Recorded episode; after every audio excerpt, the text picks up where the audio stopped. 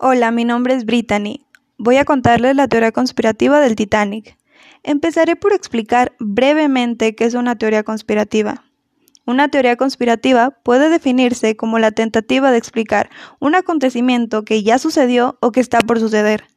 Todos sabemos o hemos escuchado acerca de la catástrofe del Titanic que sucedió la noche del 14 a la madrugada del 15 de abril de 1912. El Titanic que partió del puerto de Southampton con destino a Nueva York, donde murieron 1.514 personas de las 2.223 que iban a bordo.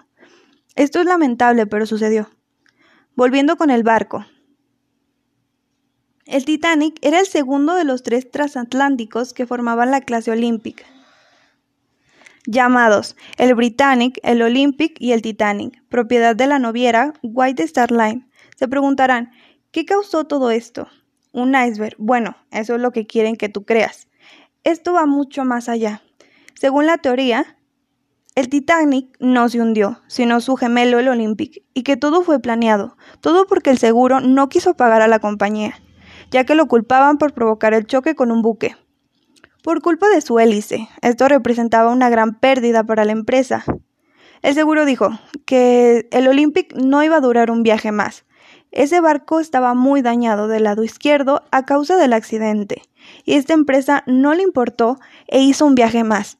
Solo con un pequeño detalle, que en este paseo el barco se llamaría el Titanic. El día de la inauguración, varias personas afirmaron que el barco estaba un poco inclinado a la izquierda, del mismo lado donde el Olympic estaba dañado. La gente de clase alta, familiares de los dueños del barco, no asistieron, todos con excusas tontas. Sospechoso.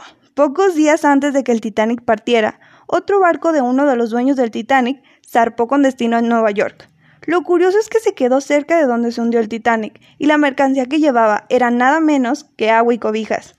Por último, la intención de la empresa no era matar a nadie, solo de cobrar el dinero del seguro.